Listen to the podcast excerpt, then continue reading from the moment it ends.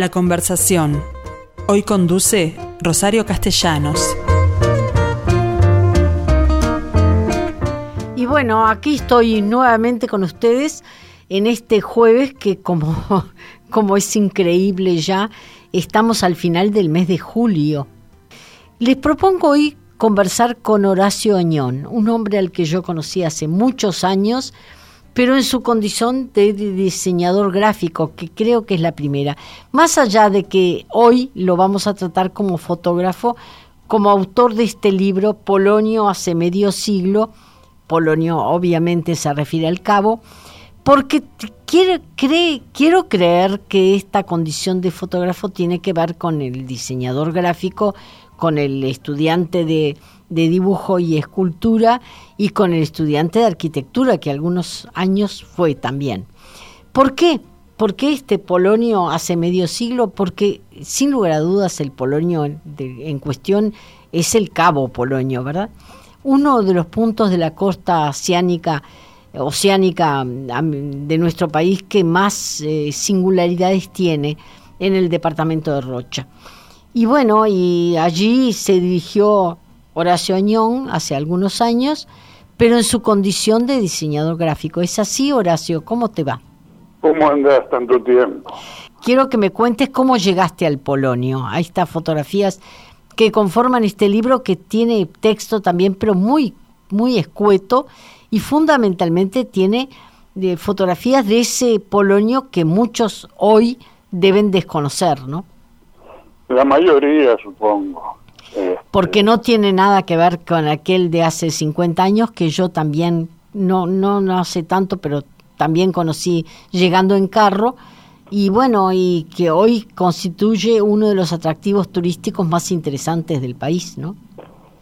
Sí, es un lugar muy singular, este, pero la pregunta que vos me haces es cómo llegué ahí. Claro. este, y llegué vinculado justamente eh, a la colección de Nuestra Tierra, que era una serie de fascículos, para la cual fui contratado como diseñador, cuando todavía no se llamaba así esa tarea. Mm. Este, y eh, eso fue en el 68 este, y le faltaban fotos, tengo entendido. Cuando llegamos a fin de año nos dimos cuenta de que este, íbamos a... El proyecto tenía más fotos de los que teníamos.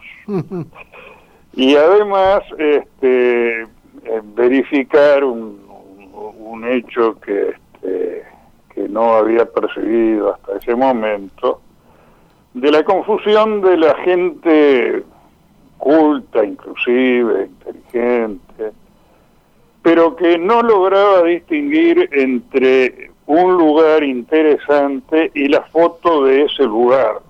Es decir, no, no, no se asociaba este, la, la belleza de un lugar con la foto que se sacaba. La foto podía ser espantosa y no, y no se distinguía una cosa de la otra.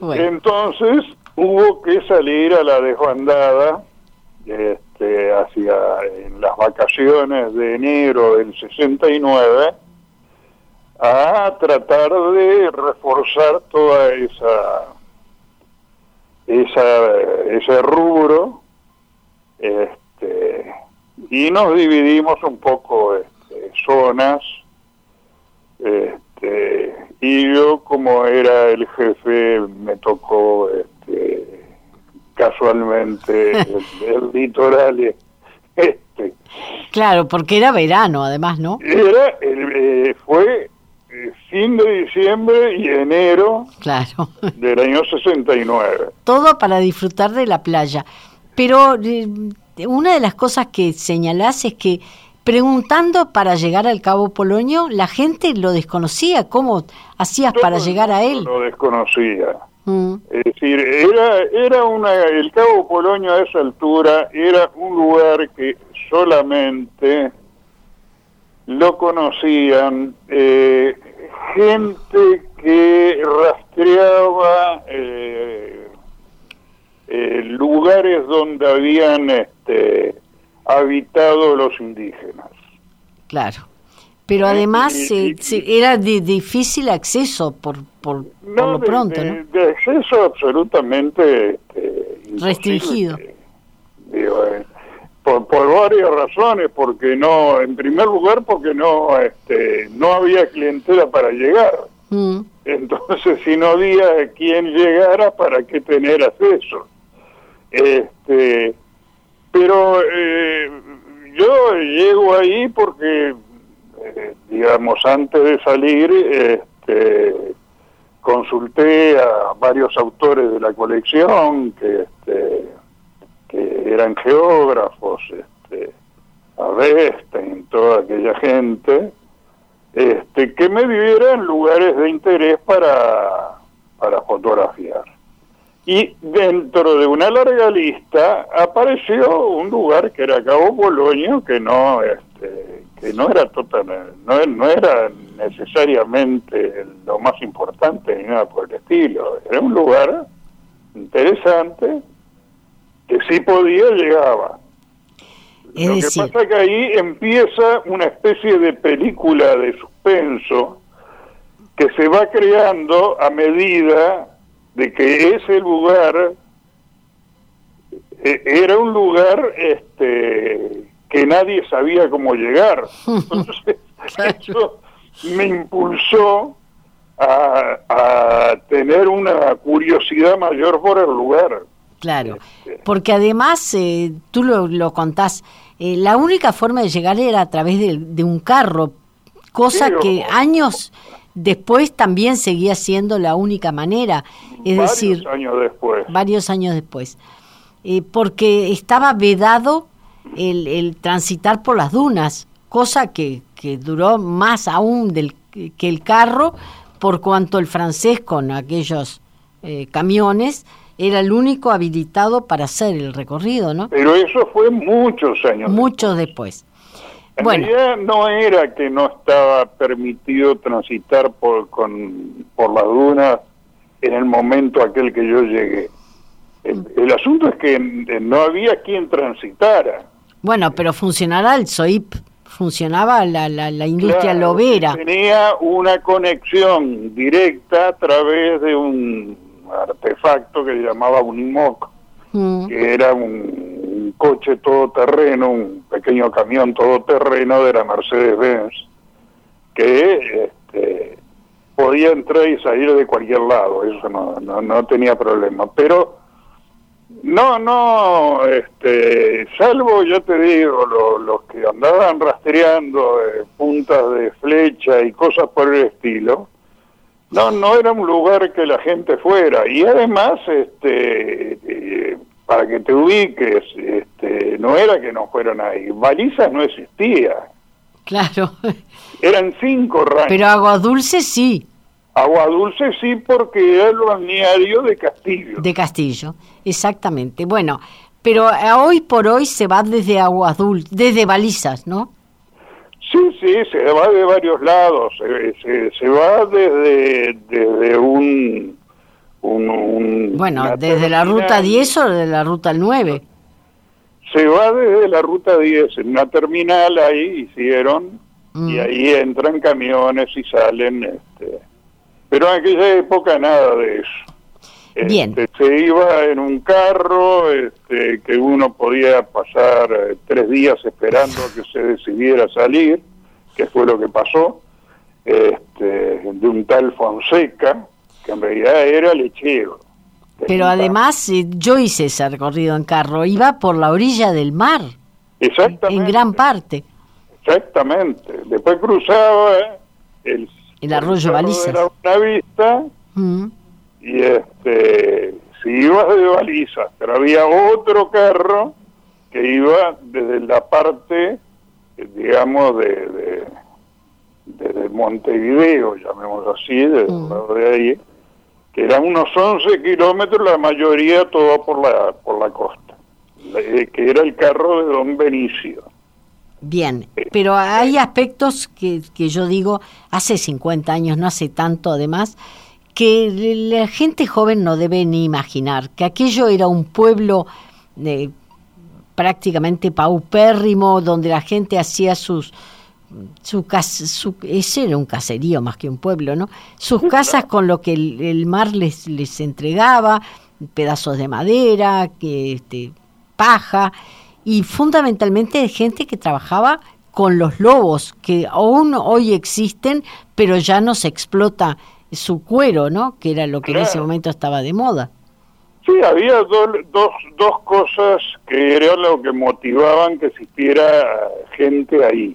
Mm. Una era el faro, que es, este, era de 1881. Claro este, que además marca la entrada al río de la Plata. Mm. Es decir, ahí este, era el, lugar donde se abandonaba el océano para entrar en el río. Y bastantes eh, restos de naufragios ahí en las playas de, de Todavía lo seguimos descubriendo. Claro.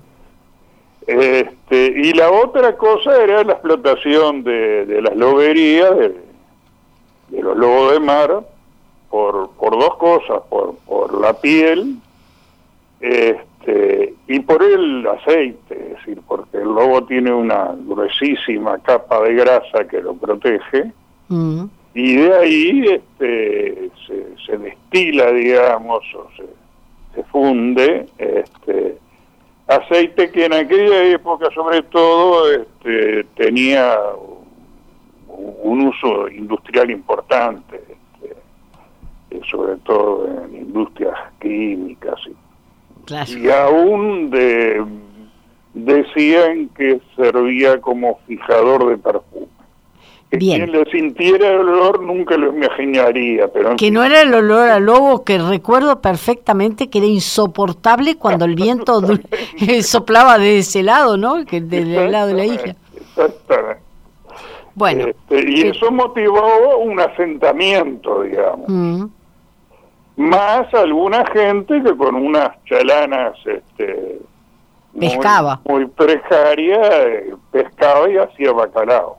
Claro. Pero en realidad eh, eso eh, de hace 50 años hoy ya no existe. Es decir hoy tenemos una serie de, de construcciones de material que más allá de una vocación digamos natural naturalista tienen otro confort entre otras cosas porque alojan gente, digamos, que, que, va en busca de lo natural, pero no tanto, ¿no? Bueno, en realidad yo creo que a esta altura este, hay este, este, grupos enormes de gente que, que va a disfrutar de la soledad. Mm, de la paz, de la tranquilidad del lugar, ¿no? Sí, sí, sobre todo de la soledad, rodeado de cientos de personas. Mm. Este, pero, digamos, queda margen todavía. Este. Afortunadamente, porque hoy por hoy se plantean esa discusión entre la, la promoción turística y la preservación del paisaje natural, que es absolutamente singular, ¿no? Es decir, la duna, la roca, el mar, la falta de árboles, ese sol impiadoso que, que nos... Sí, aunque realmente lo que más este, hace peligrar eso es, este, los montes que han plantado, mm. este, que avanzan en forma terrible y que comenzar como una forma de fijar este, las arenas para no, lo que se fijaban eran las arenas para que permitieran este, la circulación por las carreteras. Claro. Si no, la arena le tapaba la carretera, inclusive me acuerdo de, viejos relatos de gente que decía que cuando soplaba el pampero y no estaban los montes, la arena llegaba a castillos. Claro, eso sí. Bueno, pero... que andar limpiando cada rato los muebles porque se llenaban de arena. Pero no es el único reclamo, porque también en la medida que Rocha lo considera un centro de gran atractivo para el turismo, le falta infraestructura. Es decir, no tenemos un hotel cinco estrellas, no tenemos, eh, digamos, eh, la forma de alojar gente que pudiera venir con otras pretensiones.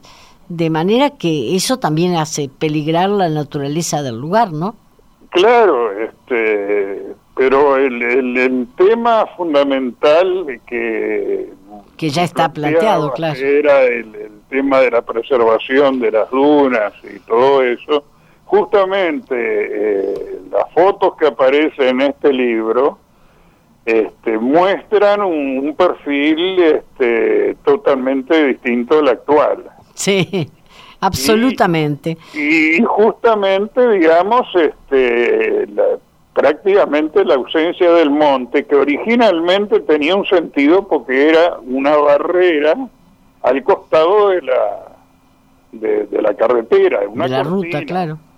Ahora a esta altura se transformó en algo este, muy invasivo mm. Y bueno, este, eh, habría que, intentar ponerle límites y decir, bueno, hasta acá sirve como protección y acá ya empieza a embromar el paisaje. Exactamente, tú lo has dicho. Pero hablemos de tus fotos, porque en realidad estas fotos yo las vi en el año 2017 a partir de que las expusiste en el Museo Nacional de Artes Visuales, que se hizo celebrando eh, tu condición de diseñador gráfico, pero sin embargo aparecían estas fotos que de alguna forma en algunas de ellas me parece que hay un retoque importante. Fotos en blanco y negro para empezar, que no todas ellas eran originalmente así, ¿no? No, claro. Este, bueno, lo que pasa es que justamente tocas el punto clave del asunto, porque eh, se dieron varias circunstancias que terminan en esto. Porque originalmente eh, la exposición esa del Museo Nacional de, Artes Visuales eh, iba a ser una exposición de diseño gráfico, mm. que era mi actividad principal.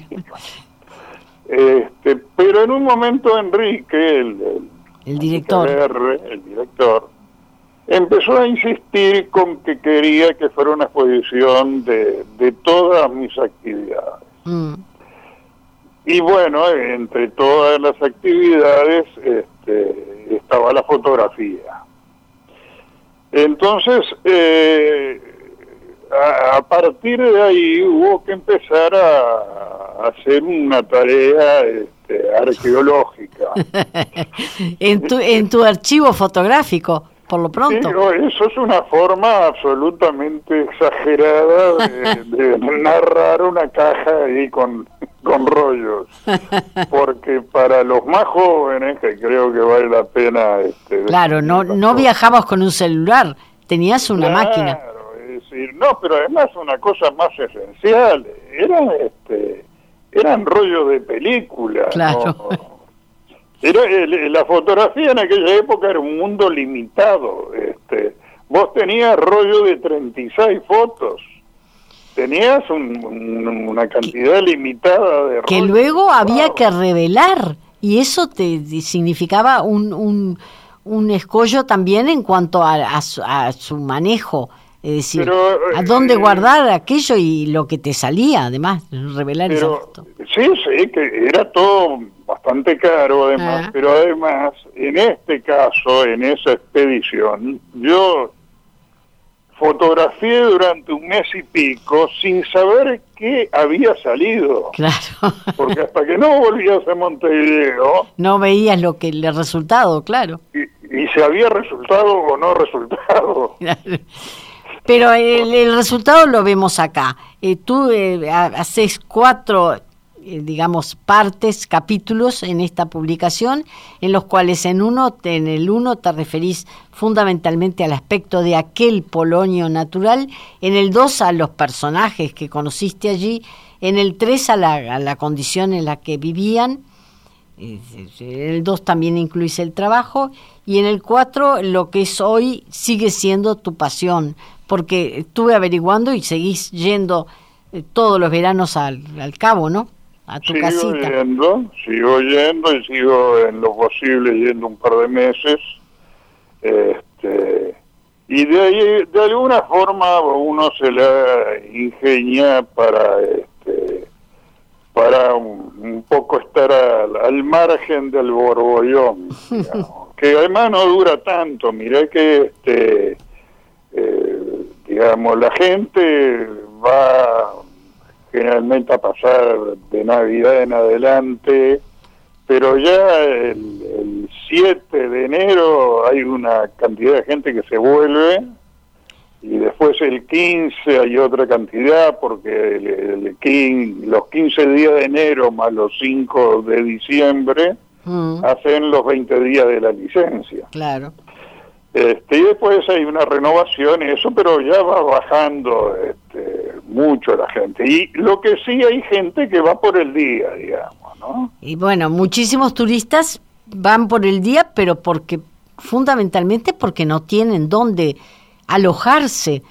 ¿Tú crees No, que eh, eh, no, no tanto eso, sino porque eh, se ha transformado Mm, en, en, en un paseo dentro del paseo. claro. Es decir, eh, lo- la gente que está en los balnearios este, que, que están cercanos al Poloño y no tan cercanos, hay un montón de gente No, que, que va desde Punta del Este, por ejemplo. ejemplo.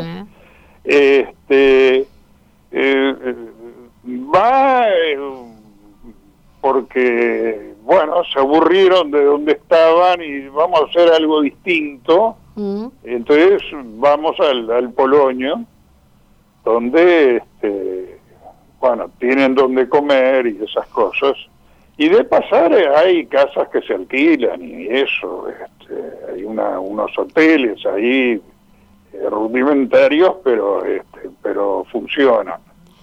claro. Es, es un, un- un- es decir, es, es el Polonia es una cosa muy este, a esta altura este, contradictoria en sí mismo, porque este, eh, la gente que, que va va atraída por este, por una cosa primitiva y a su vez este, intentando vivir eh, confortablemente. Eh, Eso de- de- de- es lo que yo planteaba, es decir, hay un tironeo, es decir, entre lo que es la promoción de este lugar como atractivo turístico por sus encantos naturales y el hecho de que carece de todo confort en, en- en términos Sí, lo que pasa que, lo actualmente que van a entiendo. buscar es la falta de confort, pero después quieren confort. Claro. Para quedarse seguramente están pidiendo confort, por eso van por el día. ¿no? Eh, eh, no, eh, mira, yo recuerdo muy bien que este que hace eh, por el 85, donde además era este, muy poca la gente que que iba más allá de los los, los habituales. Me acuerdo que un, un gerente del Banco Real, me acuerdo, Mm. este, que yo conocía, me, este, me dijo, dígame, este, ¿no conoce a alguien que, que alquile una casa? Este, para- porque yo tengo vacaciones ahora y usted me habló tanto de, de, este, de esa zona que me, me, me dejó intrigado. Y le dije, bueno, este, usted tiene mi casa, yo eh, se la doy para que la, la habite sin ningún problema. Dijo, no, pero por favor, su, casa tiene 17 metros cuadrados y yo tengo suegra, este, hijo, novio de hijas, este, no, yo preciso otra cosa. Y no hay, no hay para ese, para ese eh, pedido, ¿no? Bueno, lo que pasa que en ese momento eh, salí de, de 18 y Julio Herrera, me acuerdo que era el banco, caminé 20 metros y me encontré con un vecino del Poloño, un tal Pigny, que este, éramos además colegas, y bueno, nos pusimos a charlar, este, y me dijo, bueno, yo que sé, anda medio complicada la cosa, el trabajo está flojo, no sé cuánto. Entonces se me ocurrió decirle, decime, ¿por qué no alquilar la casa? ¿Y quién va a quererla? Mira, camina 20 metros, anda a la esquina, pregunta por el señor fulano y este y vas a ver que, que, seguramente eh, es un interesado. Bueno, el señor ese eh, alquiló durante como ocho años seguidos la casa de Pigne este, y se pasaba diciendo eh, qué, qué, qué cosa, este, qué descubrimiento que había significado el vivir en una forma tan elemental, porque no había mm. ni, agua corriente, ni, ni, ni, luz eléctrica, ni nada por el estilo, y que se podía ser tan feliz y tan tranquilo y sin tantas complicaciones. Después volví a Montevideo y volví a lo de antes. Pero e, el descubrimiento de mucha gente, sobre todo en esa época, era que se podía vivir en una forma mucho más elemental y que eso no significaba algo que complicara demasiado la vida, sino que al contrario, era una forma de despejar la cabeza de las cosas que normalmente Montevideo te, te ocupa. Bien, eh, yo te... Es un fenómeno, eh, a esta altura, eh, lo que me planteas, no es tanto un problema, vos sabés, que me parece objetivo, sino que es un problema interno de cada ser humano. Es esa lucha entre este, entre complicarse la vida en, pos de un, de un confort este, y o hacerla más simple este, y, este y bueno este, no tener algunas comodidades que en definitiva descubre que a pesar de lo que le dice la publicidad no son esenciales Bien, pero aparte de, esa búsqueda de la, de la tranquilidad y de la paz, no necesariamente tienen que ser cosas muy feas.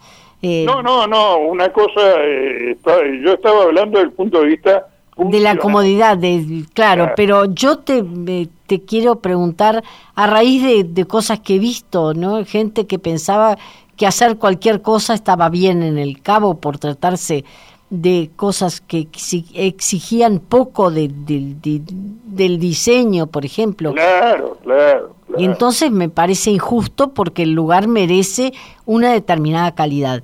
En esa materia también aquellos que se instalaron en la franja costera que fueron luego demolidos. Me acuerdo el, el problema que se planteó a partir de esa gente que tuvo que retirarse rápidamente.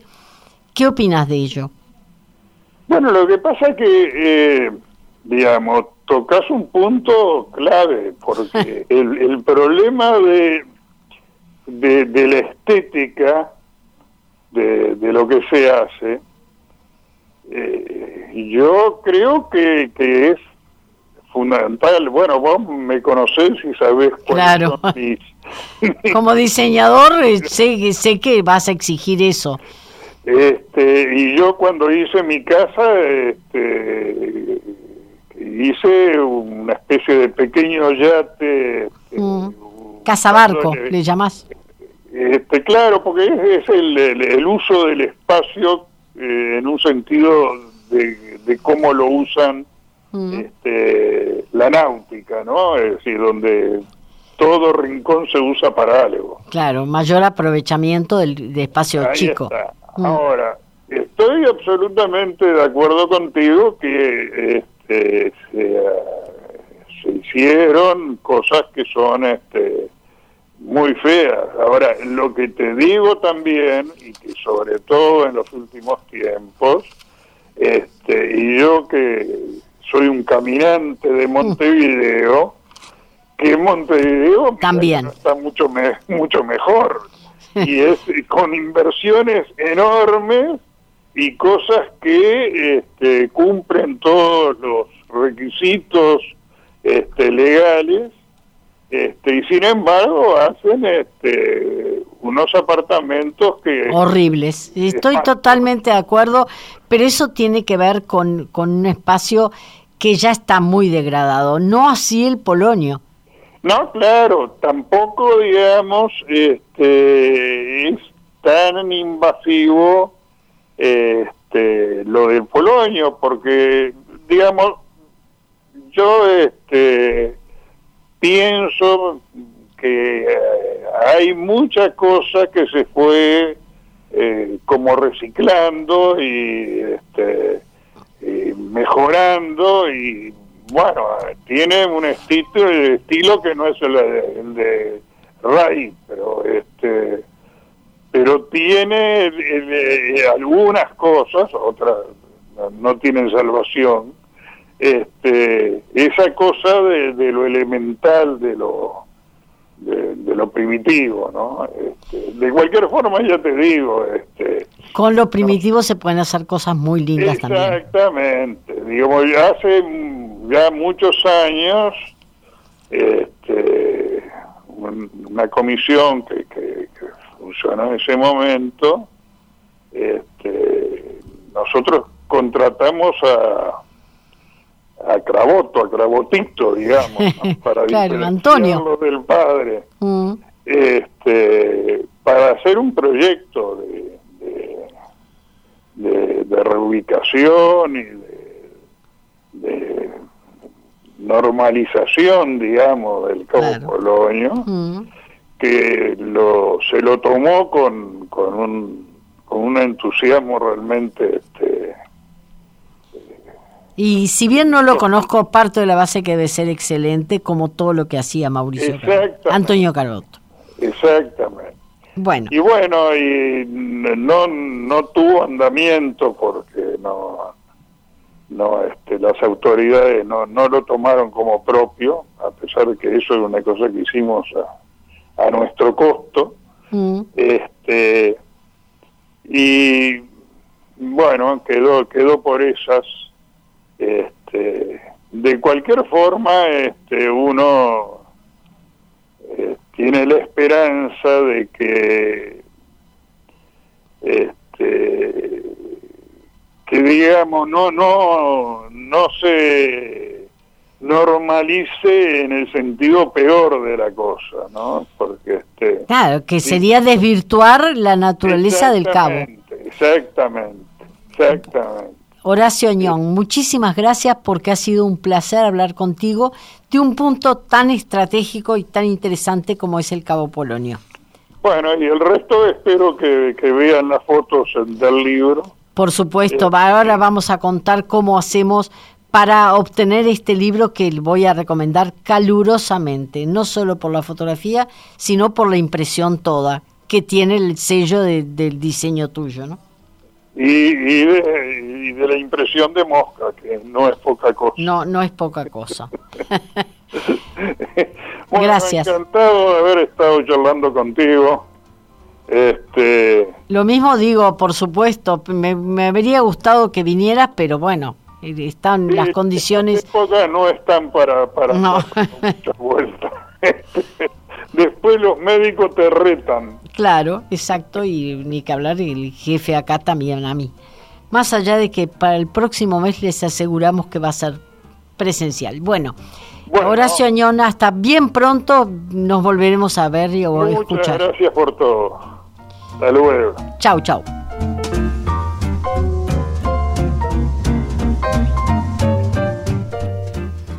Este es un libro eh, este Polonio hace medio siglo, de Horacio Añón, que fue publicado como eh, especie de puntapié inicial a un movimiento que se llama Amigos del Polonio, que tuvieron a cargo de esta publicación, que procuran rescatar la memoria del Cabo Polonio. Es decir, la forma de hacerse este libro que desde ya les recomiendo es por un WhatsApp que vamos a incluir en nuestra página o por Instagram arroba amigos del Polonio Así que el, número no se los digo, pues no van a poder eh, retenerlo, pero lo vamos a sumar al, al link en el cual vamos a subir esta nota.